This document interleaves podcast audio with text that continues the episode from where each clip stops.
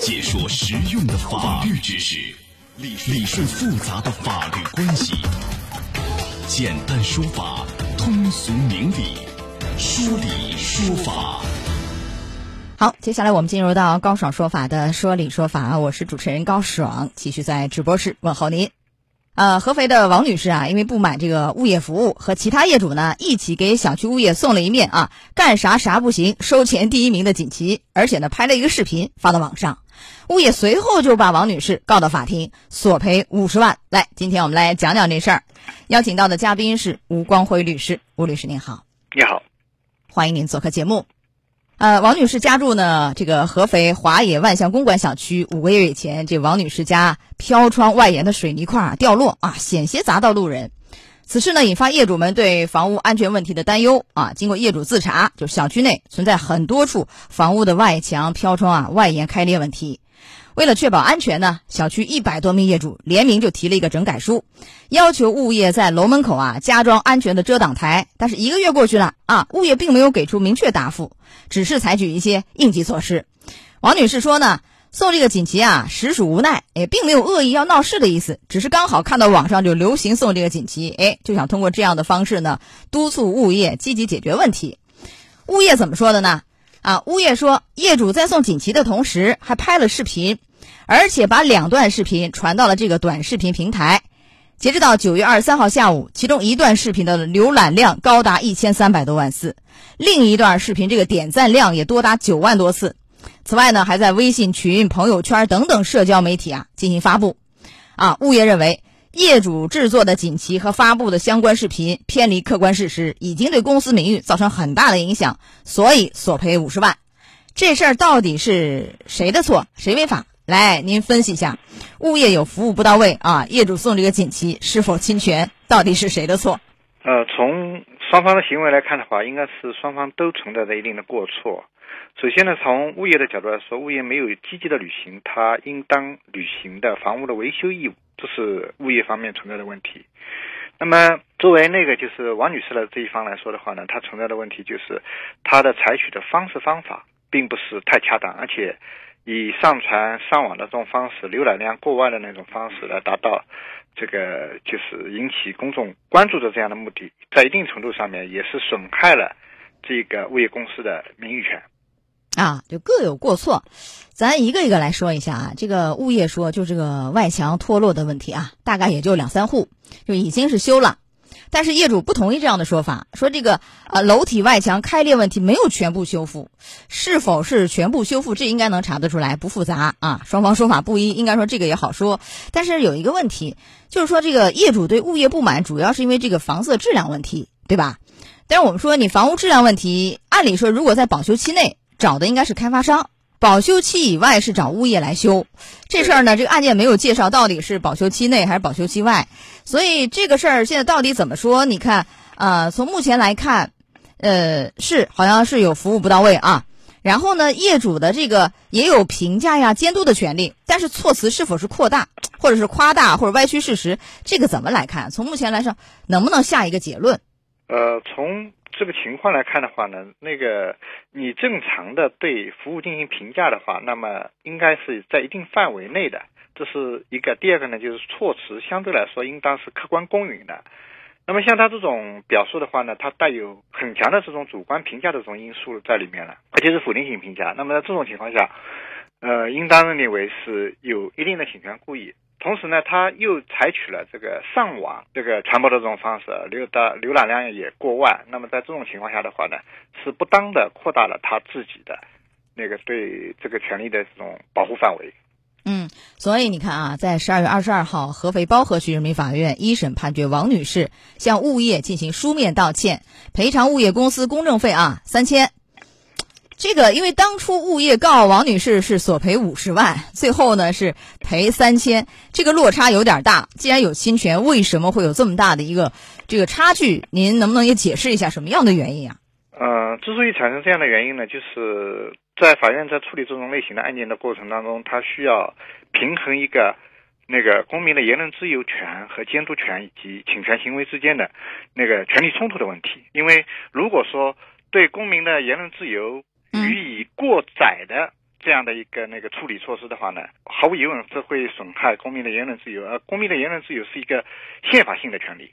对，哎，但是就是从五十万到三千，那为什么不是五千，不是三万，是吧？这个全是法官的自由裁量吗？还是怎么？为什么会有这么大的一个差距呢？这这属于法官的自由裁量权的范围，法官综合考虑这个案件的性质以及双方都有过错这种情况下，采取了一个平衡手段。好，那现在王女士表示要上诉，那您觉得上诉乐不乐观？从目前来看？一审判决应该说是相对比较公允的，呃，因此我认为就是上诉可能，呃，维持的可能性会比较大一些，啊，维持原判的可能性会大一些。对对对。好，现在这个就是民事诉讼，它这个重点应该是看证据，所以上诉首先要不要对就是房屋本身的质量问题啊等等，这个还要再做去鉴定吗？包括有啊一些学者也认为，比如说。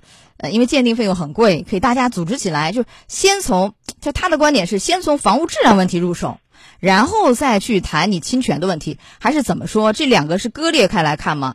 这两个应该是割裂开来看的，因为那个房屋的维修义务是属于那个合同义务，呃，物业公司应当是履行他的义务。那么，呃，对于公民侵犯物业公司的这个名誉权这一块，那个是另外一个案子，一个是侵权案件，一个属于合同纠纷案件。啊，所以分开来看，你不能说，呃，主要是在那个就物业那有问题那块儿。当然，那个可以事后，因为这个案件后来王女士也说了，就是侵权这官司打完以后，他们小区其他业主也希望就小区的很多问题，漏水呀，这个什么外墙那个砖掉落啊等等啊，服务不到位，要求去物业承担责任，哎，要起诉他。另外一个法律关系在起诉物业的服务不到位的问题了，这个领域应该要举证好，是吧？但是和这个侵权好像关系不大。是吧？对对，呃，但是由这个案例，我们想讲一讲，就是现在好像很多网上都有那个什么，呃，干啥啥不行是吧？收钱第一名，哎，你一搜好多，就这个案件不是第一起啊，之前在重庆啊，在哪儿有不少起，呃，我们能理解，如果说物业服务不好，业主怎样正确维权是吧？你防止你用这样的方式，也许你只是想激励他一下，调侃一下，但是这可能会造成侵权。如果这个案件当中啊，只是送了一个锦旗，没有发到网上，我们问一下吴律师，还涉嫌侵权的问题吗？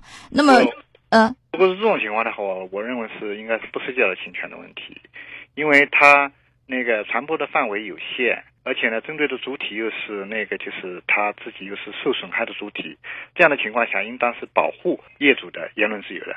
啊，这样就不用担法律责任。所以，就是我们在维权的时候，不要老想着我要引起轰动效应，对吧？有可能你这样的夸大事实，哎，超出客观事实本身啊，主观评价过多，那么有可能要担法律责任，这个后果就很严重。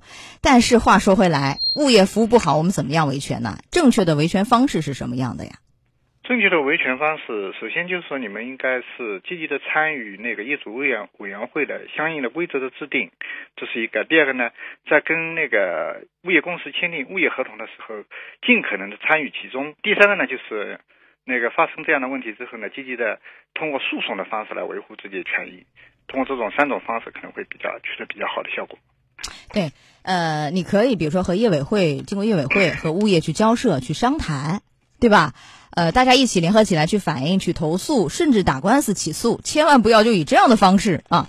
这个所谓私力救济，救济不好有可能会违法，是吧？对。啊，通过正常的渠道依法来主张维权。您讲一讲这个投诉啊，投诉的渠道有哪些？我到哪些主管部门去反映这样的事儿？您提示一下。呃，可以到物业管理协会或者是呃当地的住建部门去反映这些方面的问题。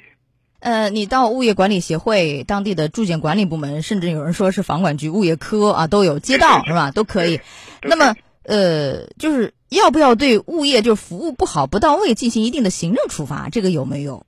嗯，也有相应的行政规定。如果说是因为那个物业管理公司那个服务不到位导致了损失的话，那是可以对他进行相应的处罚的。啊，比如说导致人身财产损失这种情况。对，如果说物业没有按照合同提供相应的服务，其实最后大家通过这样的渠道投诉、举报啊、起诉，也是可以减一定的物业费的，这是正常的维权渠道啊。好，来到这儿结束我们今天的说理说法，也非常感谢吴光辉律师，吴律师再见。高爽说法节目收听时间，首播 FM 九十三点七江苏新闻广播十五点十分到十六点。复播 AM 七零二江苏新闻综合广播，二十二点三十到二十三点。想咨询法律问题和主持人高爽互动，请下载大蓝鲸 APP 到高爽的朋友圈。节目微信公众号“高爽说法”，网络收听方式：江苏广播网三 W 点 VOJS 点 CN。智能手机下载大蓝鲸 APP 或蜻蜓、喜马拉雅等，搜索“高爽说法”，可随时收听。